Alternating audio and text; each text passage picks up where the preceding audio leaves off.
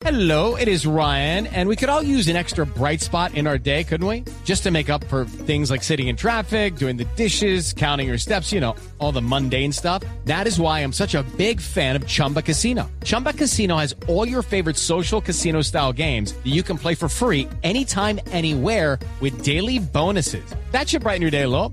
Actually, a lot. So sign up now at chumbacasino.com. That's chumbacasino.com. No purchase necessary. BGW. Void were prohibited by law. See terms and conditions. 18 plus. Bueno, a las 8 y 36 minutos de la mañana, pues nos vamos con nuestro tema central que hoy está muy particular y muy interesante. Mascotas con pasaporte. Cuando las personas viajas, viajan, las familias se mueven, pues algunos lo quieren hacer por vacaciones, no se quieren desprender de su mascota y otros lo hacen porque se mueven definitivamente o parcialmente para algún lugar. Es mi caso eh, y así conocí preguntando a Henry Jesucius. Lo menciono porque uno no se imagina todo lo que hay que hacer, esperar y demás y tener para trasladar a su mascota. Kishu me está esperando en Colombia, así que en abril llegaré por ella, pero mientras tanto les queremos compartir esta información porque de verdad es muy importante. Yo no me imagino tener que desprenderse uno definitivamente de sus mascotas que son parte del clan, para ellos de la manada eso dificilísimo. Así que saludamos a Henry Jesucius, él es eh, propietario de Perros de Casa, así lo encuentran en Instagram, en Instagram, arroba Perros de Casa. Henry, muy buenos días. Mi querida María Clara, muy buenos días, un gusto en saludarte hoy en la mañana. A todo el equipo. Bueno, muy bien. muy bien. Bueno, Henry, ¿qué hay que hacer o en qué hay que comenzar a pensar cuando uno dice me voy del país o me voy, no sé si eso incluya de la ciudad, de una ciudad para otra, porque uno dice, bueno, me voy con el perro en el carro, con los gatos, no sé, pero cuando el tema es eh, mucho más, o el salto es más grande, ¿cómo, en qué hay que pensar primero que todo? Bueno, María Clara, hagamos una cosa, comencemos de menor a mayor, comencemos Sí. con, lo, con lo nacional, que es un tema muy corto. El tema nacional, el animal, perro o gato, debe estar al día en su esquema de vacunación con un carnet de vacunas firmado por un profesional y un certificado internacional, eh, un certificado nacional de salud. Eso se presenta ante las aerolíneas y ya con eso te pueden dejar subir al avión. Pero es importante que la persona que vaya a viajar en avión con sus animales debe eh, dejar claro en la aerolínea que en su reserva pongan al animal. ¿Qué pasa? Los aviones por seguridad eh, no montan animales como a la deriva, como a la loca. Ah, tú dices con un animal, ven, ven, ven, súbete y no hay problema. Ajá, No, sí. en los aviones hay un cupo limitado. Entonces, eh, cuando tú mencionas en tu reserva, ya el sistema sabe si hay cupo o no hay cupo para llevar animales vivos en bodega o en cabina. ¿Listo? Ajá. Entonces, lo primordial es eso, tanto en internacional como en nacional, es mencionar en la aerolínea cuando compras tu tiquete con bastante tiempo de anticipación, dejar claro que en tu reserva va un animal vivo. Y ellos te dirán si el avión es apropiado para llevar animales vivos, si hay ventilación, presurización, climatización, etcétera. Hay unos aviones que no tienen el sistema y otros que sí. Por eso es que es bueno avisar con tiempo para que tú ya tengas esa información suficiente para saber si puedes volar cuando tenías he pensado o si te toca cambiar tu fecha de vuelo por tus animales. Claro. Eh, Henry, ahí entonces pasemos al internacional y con cuánto tiempo, bueno, ¿qué hay que tener en, en cuenta y con cuánto tiempo de anticipación hay que comprar el tiquete? Perfecto, entonces mira, hablemos ya, toquemos en el internacional, en el que nos pone a sufrir a todos, Sí. incluida tú. Sí. Entonces, Sí, sí. eh, un tema internacional, primero que todo, ah, la gran recomendación es decir a la gente que se informe del país al que va a llegar cuáles son las restricciones. Eh, los ministerios de Agricultura, Ganadería y Pesca o ministerios de Agricultura, Ganadería y Alimentación, como son en diferentes países, aquí en Colombia es el ICA, eh, entonces deben informarse qué requisitos piden, cómo se debe hacer una eh, importación a ese país. Aquí, aquí el ICA en Colombia te dice cómo la exportación, pero tú debes saber la importación, cómo se va a recibir en el otro país. Eso es clave, que lo hagas con tiempo. A mí a veces me llama gente para Europa y yo les pregunto, listo, ¿cuándo vas a viajar? No, yo viajo en un mes. Y les digo, "¿Y ¿de vacunas cómo está? Me dice, no, lo voy a vacunar hoy. Yo no, son tres, cuatro meses para poder entrar a Europa, que debes tener presente. Entonces, Mm. María Clara, lo importante es que la gente se informe muy bien o se asesore muy bien a dónde quiere llegar y cómo va a ser el manejo del animal. Hay países que no los dejan entrar con el pasajero, tiene que entrar obligatoriamente como una importación por cargo. Entonces ahí se va complicando un poco más el tema. Claro. ¿Cómo Claro. La idea es Malena. más o menos unos cuatro meses, unos cuatro meses, cinco meses, empieces a hacer tu proceso. Si quieres hacerlo seis meses antes, un año antes, empezar a, perdón, a informarte. Ahí ya empieza a evolucionar tu viaje de una forma segura, tanto para el pasajero como para el animal, para que lleguen a destinos, a destinos sanos y salvos. Sí. ¿Cómo saber cuáles son los perros, gatos que pueden ir en cabina y cuáles los que no pueden ir en cabina y definitivamente tienen que ir en bodega? Y cómo asegurarnos o estar tranquilos de que nuestras mascotas van a ir seguras así estén en bodega. Ok, esa es muy buena pregunta, una pregunta de moda. Y es lo siguiente. Primero todo, en las aerolíneas son las que te dicen a ti cuál es el, la restricción de tamaños y de pesos para eh, cabina y para bodega. ¿Vale? Entonces, eh, la mayoría de las aerolíneas para bodega es hasta 45 kilos con el guacal, con el tenedor o kennel.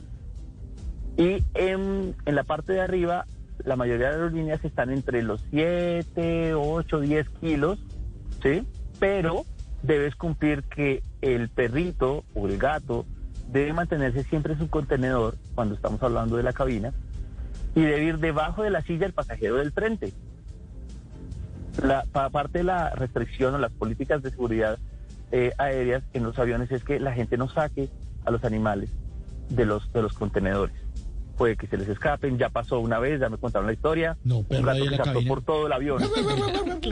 Eh, hay perros que les han ladrado a, la- a los a los um, asistentes de vuelo, um, se me ahorita el nombre, Sí. a la tripulación, entonces cuando te van a acercar a dar el alimento, pues, sale el perro y les, les tira a morder. Entonces, a raíz de eso, las aerolíneas aún han puesto un poquito más de fuerza eh, y apretar un poquito más en que la norma debe ser de esta forma y de esta forma para no poner en riesgo ni a los pasajeros, ni a la tripulación, ni a la seguridad del vuelo.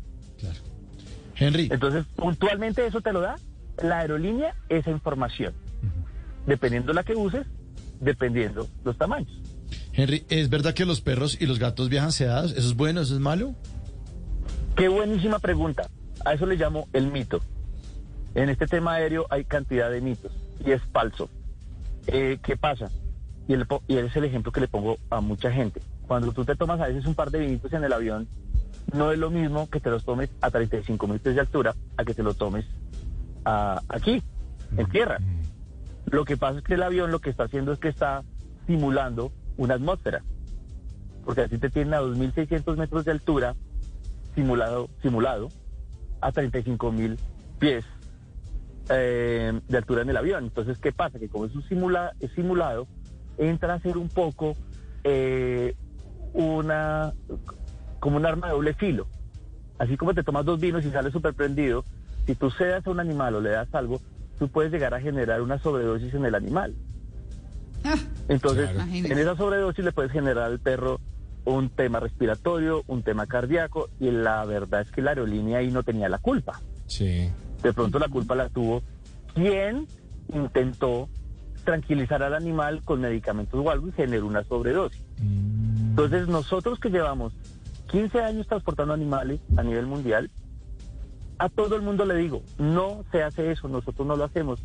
Lo que yo hago es que yo juego mucho con los perros, corremos con los perros aquí y allá, ya les digo porque los perros puntualmente. Brincamos, hacemos en el aeropuerto, salimos a hacer pipí, popó, corremos aquí. Y yo, el, el sedante natural que les doy es el cansancio Claro. En donde van a quedar rendidos dentro de su huacal y van a dormir y van a estar muy tranquilos. Muy bien. Con gatos es un poco diferente, porque el gato, al ser eh, un animal tan casero, se estresa al, al estar en el exterior. Henry. Entonces, en este, señor, Eh, eh, quiero viajar con un par de gaticas. eh, Hombre, Juan Carlos. no, no, sí, sí, antes no puedo llevar a mis gaticas. Sí, lo voy voy a llevar un par de gaticas a la playa, Henry. ¿Y qué tan costoso me, va- qué- me va a salir? ¿Qué tan costoso es viajar con las mascotas? Ah, es costoso, es costoso, pero dependiendo a qué playa quieres ir. Si te vas a ir a Santa Marta, ah, puede estar interesante, pero si te quieres ir a, yo qué sé, a, a A Cancún. Barcelona, Sí. a Barcelona, Ah, pues bueno, ahí ya de por sí ya en exámenes médicos, antes de irte ya se te va una cuanta millonada. Upa. ¿vale? Sí. Entonces, una cosa es todo el servicio sanitario que hay que hacer antes del viaje, que cuesta una buena cantidad de dinero, y otra y otros valores son los que te cobra la aerolínea por llevar al animal. Documentado o cuando ya toca hacer una exportación como hacemos nosotros, que los animales viajan solos y los dueños los reciben en destino. Al ser una exportación es un servicio mucho más costoso. Claro. Yo le quiero pregun- eh, eh, preguntar ahí, eh, Henry, cuando hay un tamaño específico, porque como, como usted mencionaba en algún momento, hay tamaños pequeños y hay tamaños más grandes. Uno puede viajar con el perro en el avión teniendo qué tamaños y se van ya por carga cuando son de qué otros tamaños. Perfecto. María Clara, funciona el peso estándar en las aerolíneas es los 45 kilos con el contenedor. Estamos hablando que, vamos a hacer el ejemplo de una Golden Retriever, en hembra lo digo. La Golden Retriever puede estar pesando 30 kilos y el guacal pesa 12 kilos. Ahí estamos en el rango que ya puede viajar documentada con el pasajero. Es un animal que pesa 35 kilos, más un guacal de 12, ya no puedes documentarse. Ya tendría que viajar como una exportación. O sea que todas las personas que tienen un gran danés, un terranova, un San Bernardo, un pastor alemán macho, un golden retriever macho, que sobrepase los 35 kilos, es cl- claramente un, un pasajero, un paciente que va a aplicar a una exportación.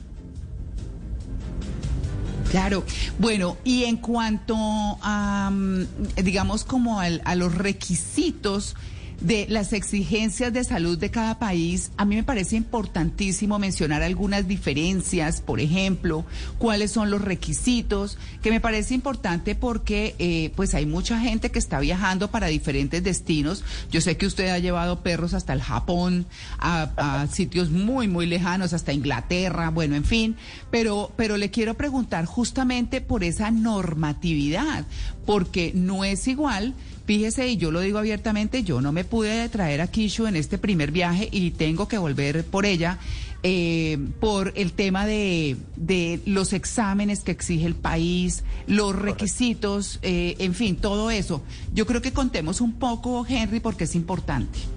Vale, María Clara, entonces hagamos como un resumen de lugares. Eh, comencemos con los cercanos, Panamá. Para Panamá tienes que tener certificados internacionales de salud. Eh, no piden nada con nada del otro mundo. El certificado de salud, vacunas al día, sus desparasitaciones internas y externas al día. Pero cuando vas al ICA y el ICA te entrega ese documento del ICA, debe ser apostillado en Cancillería. Es el único país que nos está pidiendo eh, que se apostille el documento eh, del veterinario oficial del ICA. Eso es Panamá. Brasil hay que llenar un, ah, un anexo, es como su propio certificado, uno lo descarga en la página de Brasil y uno am, lo llena con toda la información médica, eso va firmado y sellado por veterinarios, también lo firma el ICA y con eso pueden ingresar a Brasil. Vale la pena aclararles que para todos los países debe ir con todas las vacunas al día, con más de 30 días de vacunado y em, con ah, desparasitaciones internas y externas eh, no mayores a un mes. Nosotros preferimos hacerlas un par, eh, unos cinco días, ocho días antes del viaje para que vaya con unas desparasitaciones frescas. Eso aplica para todos los países. Pero ahora, Estados Unidos. Estados Unidos entró con una restricción muy, muy fuerte el año pa- Mm. pasado, el 14 de julio. Y a raíz de esa restricción hay que hacerle a los animales que van a los Estados Unidos, puntualmente perros, los gatos no aplica, hagamos esa aclaración. Los gatos pueden ir tranquilamente a los Estados Unidos. Los perros tienen que ir con un examen que se llama la serología anticuerpos de rabia o los títulos de anticuerpos de rabia. Este examen tiene validez solo por un año. Es el mismo examen que se debe presentar para Europa. Con la diferencia que para Europa cuando se hace, se renueva automáticamente cada año cuando tú vacunas a tu perro o a tu gato antes que se cumpla el año de vacunación de la rabia. ¿Listo? Entonces, Ujú. nosotros retrocedamos otra vez a Estados Unidos. Estados Unidos, aparte de hacer este proceso, hay que enviar toda la información a la CDC, al CDC, donde debe aplicar el dueño del perro, que el dueño del perro debe ser un norteamericano o un residente, una persona que se está reubicando laboralmente, ahí María Clara aplica, eh, o una persona que se está yendo a los Estados Unidos a estudiar y tiene todos sus documentos demostrables que está haciendo eh, su reubicación en los Estados Unidos por dichos eh, eh, efectos. Bueno, esto significa que a los Estados Unidos ya no puede volver un turista con un perro. Es muy clara la ¿Ah, sí? restricción. Correcto. Los turistas no pueden volar con perros a los Estados Unidos. Y es más, cuando va a salir un norteamericano a un país de alto riesgo, como así lo llaman, Colombia es un país de alto riesgo porque en Colombia hay rabia.